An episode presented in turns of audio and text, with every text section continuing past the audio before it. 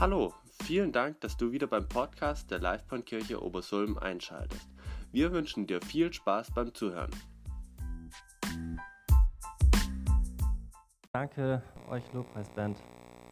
Voll cool, einfach in Gottes Gegenwart zu kommen und einfach Gott zu preisen, Gott anzubeten äh, in allen Situationen.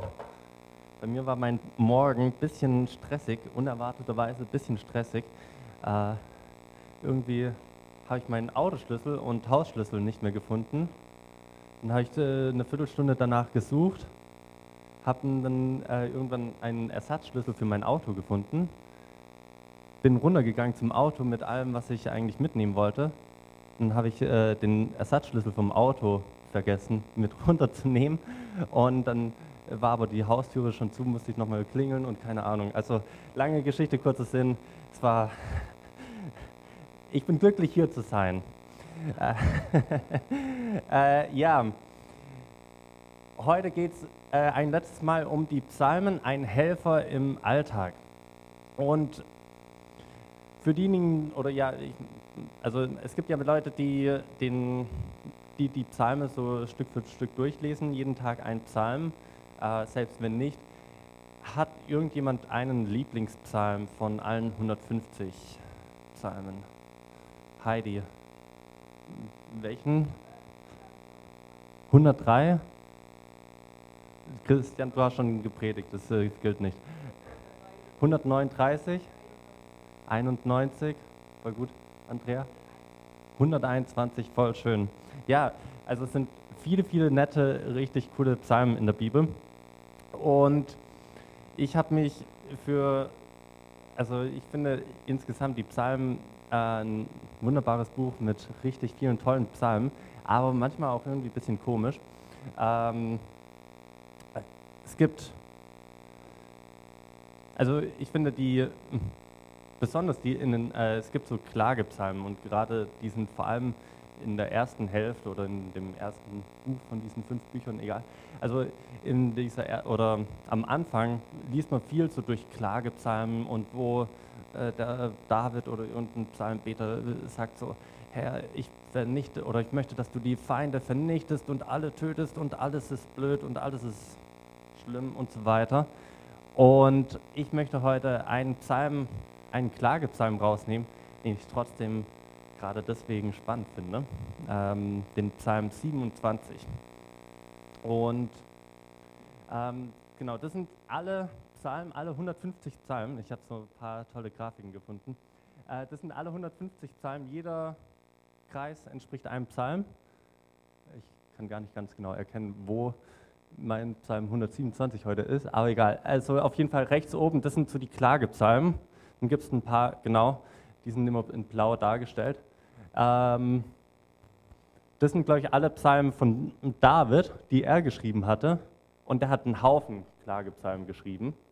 Also wir sehen so ein paar Lobpreislieder, ein paar Vertrauenslieder, ein paar Hymnen, ein paar Königslieder, ein paar Weisheitslieder, ein paar Danklieder links, aber eine, einige ähm, äh, Klagepsalmen oder Klagelieder. Und trotzdem, ich glaube, dass das heute dieser Psalm 27 ein Psalm ist, der, eine, äh, einen Moment noch, ähm, genau, der eine Menge uns zu geben hat.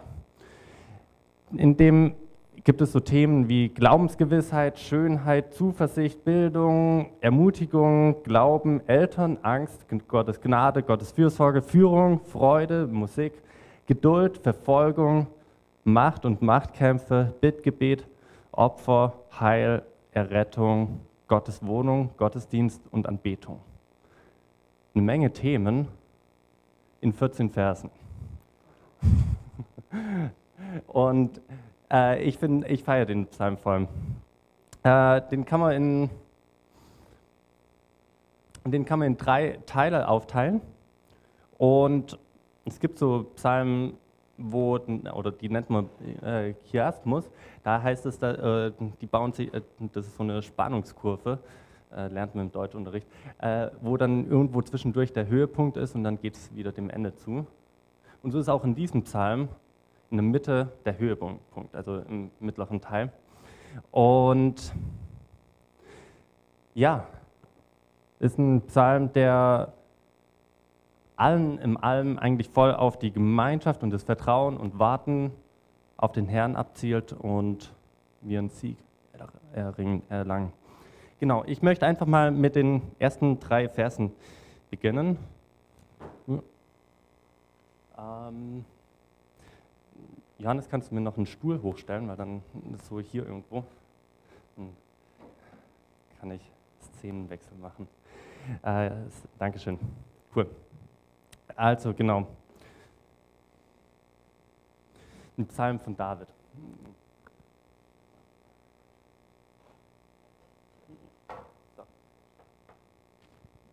Also, ein Psalm von David. Der Herr ist mein Licht und mein Glück. Vor wem sollte ich mich fürchten? Der Herr ist der Schutz meines Lebens. Vor wem sollte ich erschrecken? Böswillige Leute machten sich an mich heran, um mich mit Haut und Haar zu verschlingen. Es waren meine Gegner und meine Feinde, doch sie mussten scheitern und stürzen. Auch wenn ein Herr mich belagern sollte, bleibt mein Herz ganz ohne Furcht. Auch wenn ein Krieg gegen mich ausbrechen sollte, halte ich trotzdem an meinem Vertrauen fest. Erstmal so voll der, ich sag mal, traurige Einstieg oder äh, so bestürzte Einstieg. Also ist ja, wie gesagt, auch so ein Klagepsalm, da ist es normal, da macht man das so. Ähm, und ist wahrscheinlich auch irgendwie eine Situation gewesen. Also wir merken später, ähm, in Vers 10, also kommen wir später drauf, da heißt es so kurz auch, dass ihnen die Eltern verlassen haben. Und in Vers 9 bis 12 oder sowas beschreibt eine Gerichtssituation. Also irgendwo ist auf jeden Fall was am Brennen, an, äh, ist irgendwo eine Klage an, gegen ihn, gibt es irgendwelche Feinde. Und am Anfang spricht er trotzdem erstmal so, hey, Jahwe oder Gott ist mein Licht und mein Heil. Hier äh, ganz oben, mein äh, Licht und mein Glück. Vor wem sollte ich mich fürchten?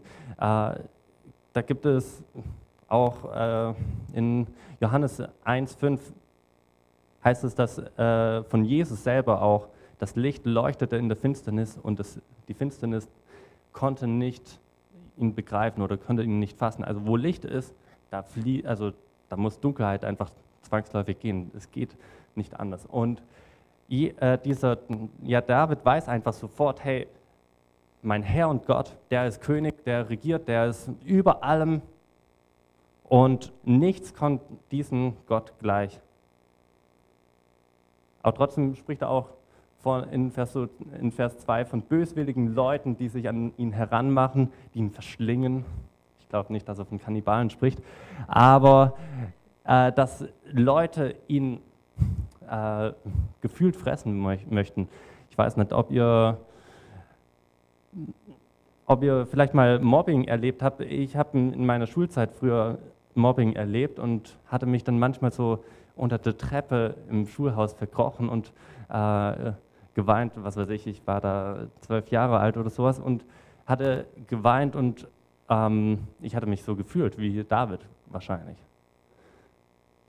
Ich hatte mich so gefühlt, als ob alle Welt mich irgendwie verschlingen möchte, alle meine Klassenkameraden. Ähm, vielleicht sind es auch Lügen oder Gedanken, die in unserem Kopf sind, wo wir denken, hey, du bist nicht genug, wir können nichts, wir sind Verlierer, wir, wir schaffen es nicht. Ich heute Morgen, na, natürlich passiert mir das wieder mit dem Schlüssel oder äh, muss ja so jetzt sein. Das sind so Gedanken, die auch uns im Alltag manchmal treffen, oder?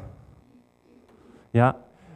Und es waren meine Gegner und meine Feinde, doch sie mussten scheitern. Und David äh, weiß, obwohl es ein Klagepsalm ist, obwohl, er, obwohl das so eine unglückliche Lage ist, weiß er trotzdem, hey, langfristig müssen die alle scheitern. Äh, Vers 3. Auch wenn ein Herr mich belagert, bleibt mein, ganz, äh, mein Herz ganz ohne Furcht. Auch wenn ein Krieg gegen mich ausbricht, halte ich an meinem Vertrauen fest.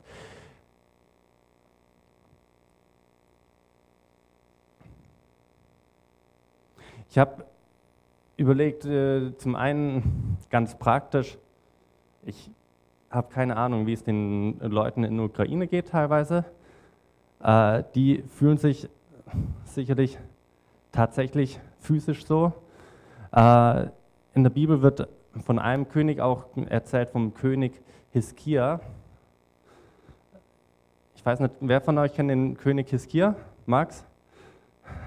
Sehr cool, genau, ein paar. Ähm, der König Hiskia, das war äh, einer der letzten guten Könige vom äh, Reich von den Israeliten. Und also wo es heißt, dass er ein guter König war. Und er wurde auch von den Assyrern angegriffen. Und die Assyrer standen bei ihm vor der Stadtmauer und hatten seine Stadt belagert und hatten, sie hatten dann immer so einen, äh, jemanden, der, äh, der, so einen Botschafter, der mit den Israeliten gesprochen hatte. Die Israeliten standen, standen alle, oder die ähm, in Jerusalem, die standen alle auf der Stadtmauer und hatten runtergehorcht und dieser Botschafter, der hatte das Volk Israel und den Gott von Israel äh, gemobbt und einfach äh, gesagt, ja, wer kann euch retten? Wir Assyrer, wir sind überall schon durchgelaufen, wir haben alle Götter schon besiegt. Was soll euer Herr denn euch retten? Und den Hiskia, den hat es aufgeregt. Der ist ins Haus des Herrn gegangen, wurde erst ein, ein erstes Mal von Jesaja ermutigt dann wurde ihm nochmal ein Brief geschrieben, wo er äh, angemacht wurde sozusagen und wo, wo ihm gesagt wurde, hä, was, was vertraust du auf den Gott von Israel? Das bringt doch gar nichts. Und vielleicht fühlen wir uns auch manchmal so. Und er ist dann wieder ins Haus des Herrn gegangen. Und da heißt es, dass er diesen Brief genommen hat, hat ihn vor dem Herrn ausgebreitet und drüber gebetet hatten, also im Haus des Herrn, das ist da, wo Gott regiert, äh, also es ist so ein symbolischer Ort.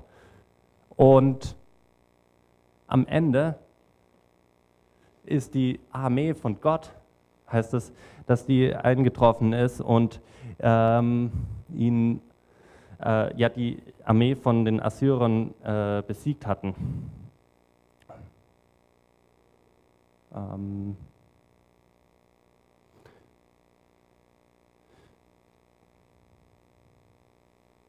Genau.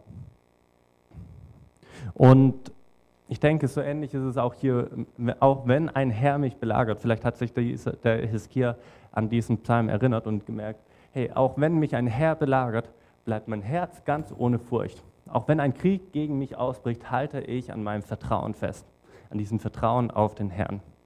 deswegen habe ich den ganzen Absatz äh, wie folgend genannt, Siegen mit Vertrauen. Im Vertrauen auf Gott können wir siegen. Äh, dann kommen wir zu den nächsten Versen und wie gesagt, das ist so der Höhepunkt von dem ganzen Psalm. Der ist besonders cool. Äh, genau. Und den werde ich erstmal äh, Stück für Stück uns, äh, dass wir, oder ja, ich möchte erst, dass wir den uns Stück für Stück anschauen und dann ähm, äh, lesen wir den nochmal als Ganzes. Ich hatte eine einzige Bitte an den Herrn. Nichts anderes wünschte ich mir. Oh, was kommt als nächstes? Ich möchte im Hause des Herrn sein, alle Tage meines Lebens. Genauso wie der König Hiskia. Er, obwohl er belagert wurde, obwohl Umstände, die Umstände eigentlich nicht dem entsprochen hatten, hat er gesagt, ich möchte im Hause des Herrn bleiben, alle Tage meines Lebens hä, warum eigentlich? Was kann so Besonderes im Hause des Herrn sein? Hat es dort Essen? Hat es dort, ja, hat's, äh, aber ähm, äh, hat es dort, ähm, was weiß ich, Macht, Reichtum? Eigentlich ist im Hause des Herrn, das können wir uns gleich mal anschauen, äh, nicht so mega viel, aber doch ist dort eine Sache, die äh, alles irgendwie andere macht, äh, alles anders macht, alles verändert. Es muss ein Ort sein, der alle Verlangen von David irgendwo stillt, weil sonst er da, würde er dort nicht sein ganzes Leben bleiben wollen. In Matthäus äh, 13, 45 heißt es ähm, auch, also beschreibt Jesus auch das Reich Gottes mit einem Kaufmann, der schöne Perlen suchte. Und als er die, eine kostbare, kostbare Perle fand, ging er hin und verkaufte alles, was er hatte und kaufte dieses eine Feld, wo diese eine Perle war. Und so ähnlich ist es, glaube ich, auch mit, dem, mit David und der Stiftshütte oder mit, ähm, mit der Gegenwart Gottes. Ist auch interessant, weil David war ja derjenige, der so ein Verlangen danach hatte, Gott einen vergleichbaren oder noch größeren, tolleren Palast zu bauen, wie, wie er hatte. David selber hatte im Palast gewohnt und er hatte gesagt, Gott, du, du darfst nicht einfach nur so, eine Zell, so ein kleines Zelt haben. Ich möchte, dass du ein großes, tolles Haus hast, einen Tempel hast, der gebürtig ist, dich, äh, ja, ja, wo du wohnst, als Ort, wo du wohnst. Und oder auch in, ähm, ein anderer Psalmist, der, äh, also von den Söhnen Choras, gibt es auch eine Menge an Psalmen. Da heißt es in Psalm 84, äh, denn in, den in deinen Vorhöfen ist es besser als, nee, denn ein Tag in deinen Vorhöfen ist besser als ein sonst tausend. Äh, ich will lieber an der Schwelle im Haus meines Gottes stehen, als wohnen in den Zelten der Gottlosen. Äh, lasst uns mal kurz die Stiftshütte anschauen. Äh, das ist ein Bild, genau, wo hier ist so die Stiftshütte, dann hat es hier einen, ganz links unten einen bronzenen äh, Rauchopferaltar, glaube ich. Nee, Brandopferaltar, dann äh, so ein Becken, bronzenes Becken und dann die Stiftshütte. Wir können mal noch das nächste Bild anschauen. Da habe ich das ähm, so als Symbole gesehen, genau, ein Brandopferaltar, ein Becken und dann ist hier dieses Heiligtum, die Stiftshütte.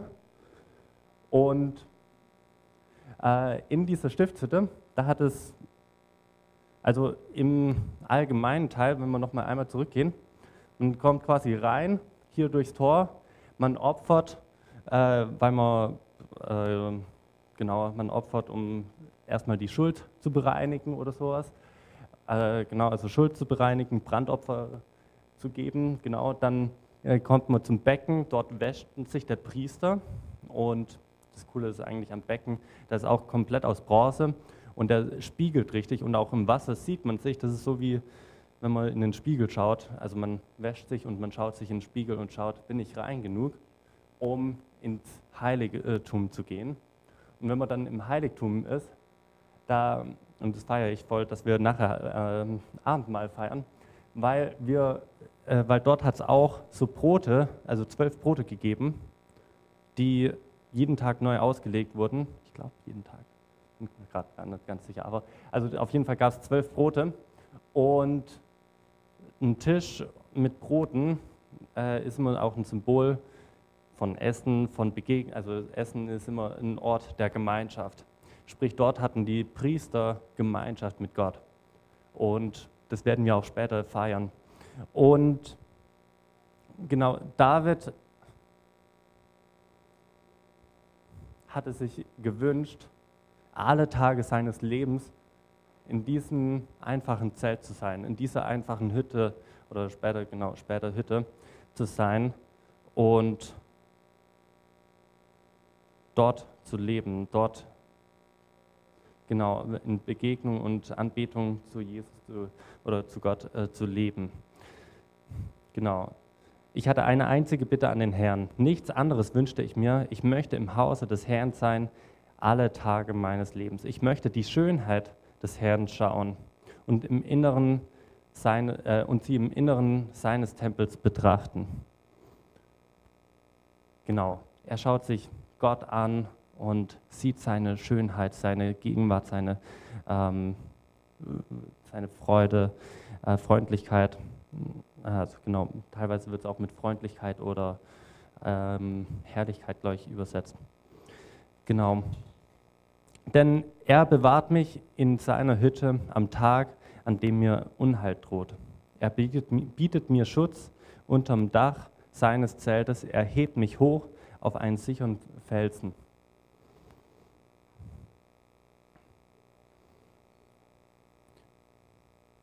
Und jetzt, also und in Vers 6, das ist so der Höhepunkt, äh, jetzt kann ich über meine Feinde triumphieren, die mich von allen Seiten umgeben. Mit Jubel will ich Opfer darbringen in seinem Zelt. Für den Herrn will ich singen und musizieren. In dem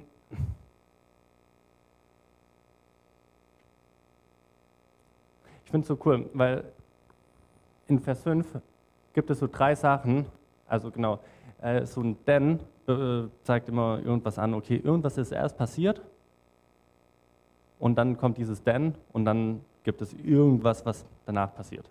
Ähm, und deswegen schaue ich immer, wenn ich Bibel lese, versuche ich auf diese Dens oder jetzt oder sowas zu achten. Und er, war, er, er hat diese Gegenwart Gottes gesucht und jetzt, also denn, oder genau, denn Gott bewahrt mich in seiner Hütte, er bietet mir Schutz und er hebt mich hoch. Und also das sind so drei Sachen, die Gott tut. Er bewahrt, er bietet Schutz und er hebt einen hoch. Er ermutigt einen quasi. Er stellt einen wieder her. Die Identität sagt, wer man ist.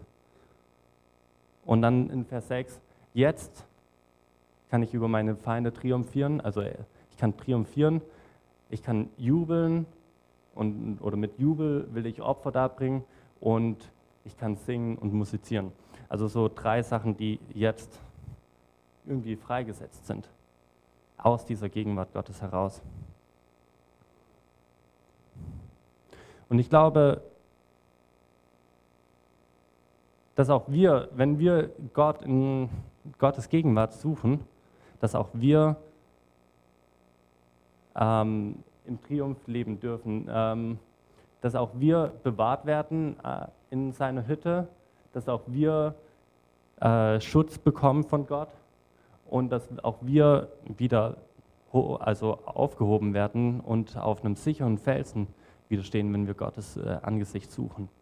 Und wir dadurch triumphieren, wir Freude, wir jubeln dürfen, wir äh, glücklich sein dürfen und, ähm, und einfach singen und musizieren dürfen. Ja. Hey, du kannst triumphieren, du kannst dich freuen und du kannst Gott danken. Selbst wenn Feinde dich umgeben, selbst wenn Sorgen und Angst dich umgibt, kannst du, wenn du Gottes Gegenwart suchst, triumphieren, siegen dich freuen und Gott danken. Ich möchte es einfach mal kurz so als Gebet aus Davids Perspektive wiederholen. Eine einzige Bitte hatte ich an den Herrn. Nichts anderes wünschte ich mir. Ich möchte im Hause des Herrn sein, alle Tage meines Lebens. Ich möchte die Schönheit des Herrn schauen und sie im Inneren seines Tempels betrachten. Er bewahrt mich in seiner Hütte am Tag, an dem mir Unheil droht. Er bietet mir Schutz unterm Dach seines Zeltes, er hebt mich hoch auf einen sicheren Felsen. Jetzt kann ich über meine Feinde triumphieren, die mich von allen Seiten umgeben. Mit Jubel will ich Opfer darbringen in seinem Zelt. Für den Herrn will ich singen und musizieren. Und dann stelle ich mir das so vor, wir also genau, ähm, Siegen aus der Begegnung heraus. So habe ich diesen Absatz äh, genannt. Und jetzt stelle ich mir so vor, wie David rausgeht aus der Stiftshütte und sobald er rauskommt, nimmt er, bekommt er, also macht sein Handy gerade so wieder an, bekommt so die nächste Nachricht von Unheil, dass ihn, was weiß ich, die Eltern verlassen haben oder äh, irgendwas gerade geschehen ist. Dann, wir hören dann weiter. Höre doch mein lautes Rufen. Hab Erbarmen mit mir, antworte mir. Und ich denke mir so, hä, du bist doch gerade aus der Gegenwart Gottes heraus, das ist doch, jetzt ist doch alles gut. Nee, hier heißt es, höre doch, Herr, mein lautes Rufen, hab Erbarmen mit mir und antworte mir. Ich dachte nach über dein Wort. Ich soll mein äh, ihr sollt mein Angesicht suchen. Ja, dein Angesicht, Herr, will ich suchen. Verbirg dein Angesicht nicht vor mir. Weise deinen Knecht nicht im Zorn zurück. Du bist doch mein Beistand. Gib meinen Fall nicht verloren und lass mich nicht im Stich. Gott, du bist doch mein Anwalt. Denn Vater und Mutter haben mich verlassen, doch der Herr steht fest an meiner Seite. Zeige mir, Herr, deinen Weg und führe mich geradlinig durchs Leben. Denn ich habe meine Verleumdner, äh, denn äh, dann haben meine Verleumdner das Nachsehen. Überlass mich nicht dem Druck meiner Feinde, denn falsche Zeugen haben sich erhoben, um die Unwahrheit gegen mich auszusagen.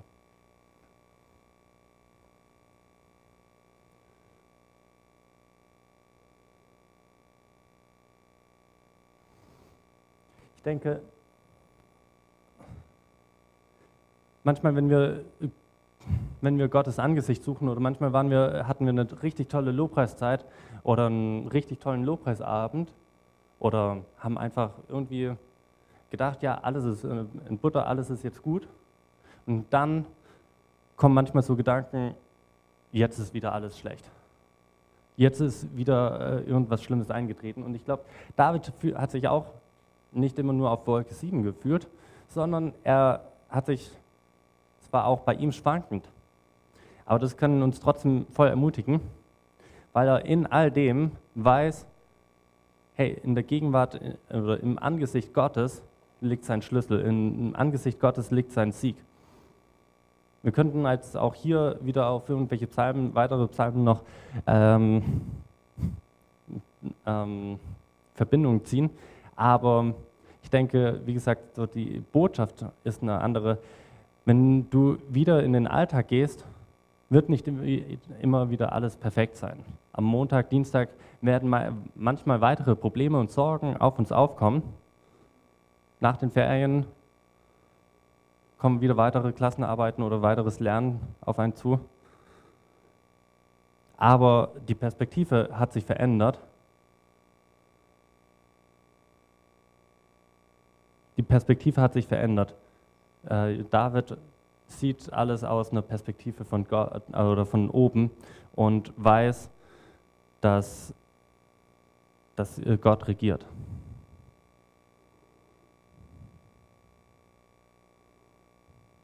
In Vers 13 übrigens, wir können mal noch den kurz anmachen. Äh, was wäre mit mir geschehen, wenn ich nicht fest auf dich vertraut hätte? Das ist so ein, da ähm, überlegt David, äh, der König David so kurz, ja, was wäre geschehen? Aber er äh, führt es nicht weiter aus, weil er sagt so, was wäre wenn, aber ich habe das nicht, also ich habe nicht so gedacht. Also das zeigt, auch dort hält er eigentlich voll an der Gnade und an, auf, an Gottes Vertrauen fest. Und deswegen der Vers 14, da spricht er zu allen Lesern von diesem gesamten Psalm. Hoffe auf den Herrn, sei stark und fasse neuen Mut. Setze deine Hoffnung auf den Herrn. Damit endet der ganze Psalm. Er möchte, dass wir äh, Hoffnung oder ja, dass wir neuen Mut fassen und unsere Hoffnung auf ihn setzen. Und deswegen habe ich das Ganze auch Siegen aufgrund von Hoffnung ausgedrückt.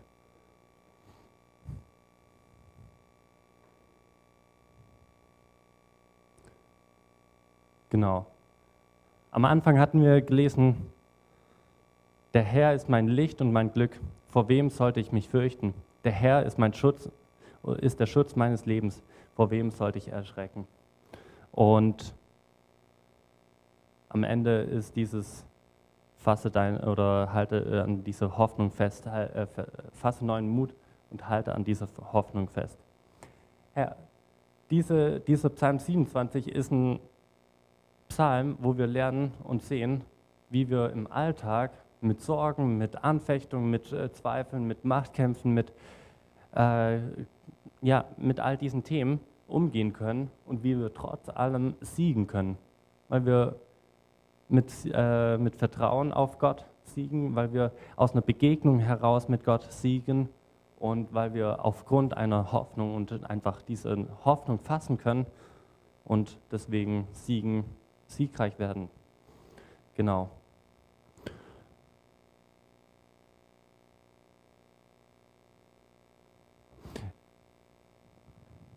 Ich möchte noch einfach einen kurzen, eine kurze Geschichte erzählen, wo mir gerade das Ganze auch richtig zu Herzen gekommen ist. Ich hatte 2016, glaube ich, ähm, hatten, war ich bei Jesus Revolution irgendwo in Oslo unterwegs. Und dann hat mir meine Schwester eine äh, WhatsApp-Nachricht geschrieben: Hey, dein, äh, dein Patenonkel, dein Patenonkel Uwe, der ist gestorben. Der hat Suiziden begangen. Ich hatte den seit ein paar Jahren nicht mehr gesehen. Ich wollte ihn unbedingt in dem Sommer besuchen. Und ich habe aber diese WhatsApp-Nachricht bekommen und mein Herz war bam, zerstört. Ich habe so gedacht, Gott, wo bist du? Mich hat alles aufgeregt. Aber meine Reaktion darauf war, ich muss raus und ich muss einfach mit Gott sprechen. Und ich habe mich von Gott leiten lassen. Ich, äh, ähm, das war eine sehr witzige, interessante, krasse Begegnung mit Gott, weil Gott mich auf meine Weise ganz persönlich begegnet ist. Ähm, er hat mir gesagt, hey, zieh dir äh, deine Jogging-Schuhe an, nimm äh, eine, ein Stadtbahnticket mit und Kopfhörer und Handy, wo du einfach Musik, also ähm, äh, so äh, Instrumentalmusik anmachen kannst. Und dann bin ich einfach losgejoggt. Ich hatte keine Ahnung, wohin ich joggen soll. Ich bin einfach los und dann hat mir Gott gesagt, jetzt hier rechts, bin nach rechts. Gott hat mir gesagt links, dann bin ich nach links äh, und so weiter. Ich bin an drei Seen wahrscheinlich vorbeigelaufen. Ich bin richtig schön durch den Wald gekommen. Ich wusste nicht, wo ich genau bin, aber es war richtig schön und bin am Ende, also es war eine richtig schöne Runde. Und in all dem hat Gott mir auch gezeigt oder auch immer wieder auch gesprochen, hey, es ist gut. Es ist nicht alles perfekt, aber es ist okay und hat mir voll den Frieden gegeben. Und es war aus einer Begegnung mit Gott heraus. Es war nicht einfach nur aus einem Gedanken, sondern es war aus einer Begegnung heraus. Es war etwas, wo Gott mich geführt hatte, geleitet hatte und wo Gott mir gezeigt hatte, es ist gut. Und ich möchte uns da einfach auch ermutigen, in unseren Problemen, Sorgen im Alltag, selbst auch wenn alles gut ist, präventiv in Anführungsstrichen, immer wieder Gott zu suchen, sein Angesicht zu suchen. Weil aus dieser Begegnung heraus, das ist unser größter Schatz. Das ist das, was uns Christen eigentlich anders macht, dass wir an, auf einen Gott vertrauen, der uns liebt, der, sich, der da, für uns da ist. Und diese Begegnung, die wollen wir auch im Abendmahl feiern.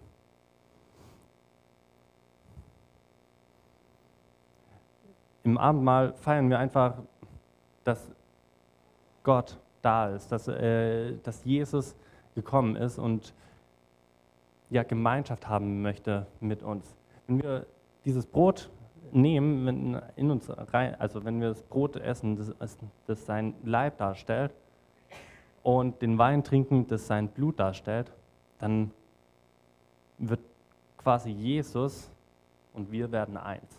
Das diese tiefe Gemeinschaft und die feiern wir im Abendmahl. Und da lade ich uns einfach ein, ähm, gleich, ich würde, lass mich mal kurz die Zeit sehen, genau, ich lade uns einfach ein, ähm, dass wir dass wir gerne äh, ein Lied ein bisschen laufen lassen. In diesem, während diesem Lied äh, Brot und Wein einfach zu uns an den Platz nehmen. Und dann äh, würden wir das Abendmahl einnehmen. Und ich würde auch ein Gebet sprechen und zwar den Psalm 27 auch als Gebet für unser Leben einfach sprechen. Und genau, und danach äh, das Mikro an äh, Joanna weitergeben. Genau. Genau, Lieder.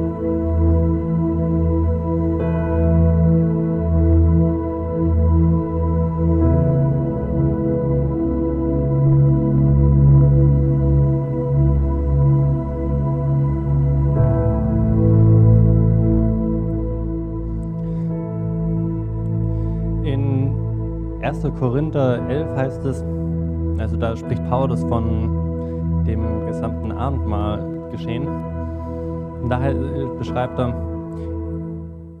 also ja, denn ich selbst habe vom Herrn eine Überlieferung empfangen und die habe ich euch weitergegeben. In der Nacht, in der er verraten wurde, nahm der Herr Jesus das Brot und er sprach ein Dankgebet und brach das Brot in Stücke und sagte, das ist mein Leib für euch. Tut es immer wieder zur Erinnerung an mich. Und so lade ich uns einfach ein, das Brot als Symbol dafür, dass es Christi Leib ist, zu nehmen und an ihn zu gedenken.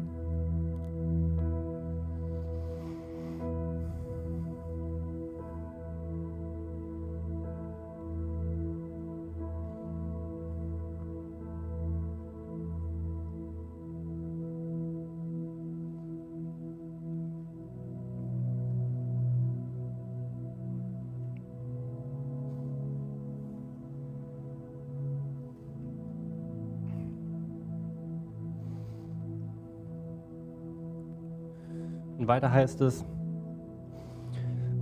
dieser Becher steht für den neuen Bund, den Gott mit den Menschen schließt. Er kommt zustande durch mein Blut. Tut das immer wieder, nehmt es immer wieder ein, so oft ihr aus dem Becher trinkt, zur Erinnerung an mich. Denn so oft ihr dieses Brot esst und aus dem Becher trinkt, verkündet ihr den Tod des Herrn so lange, bis er wiederkommt.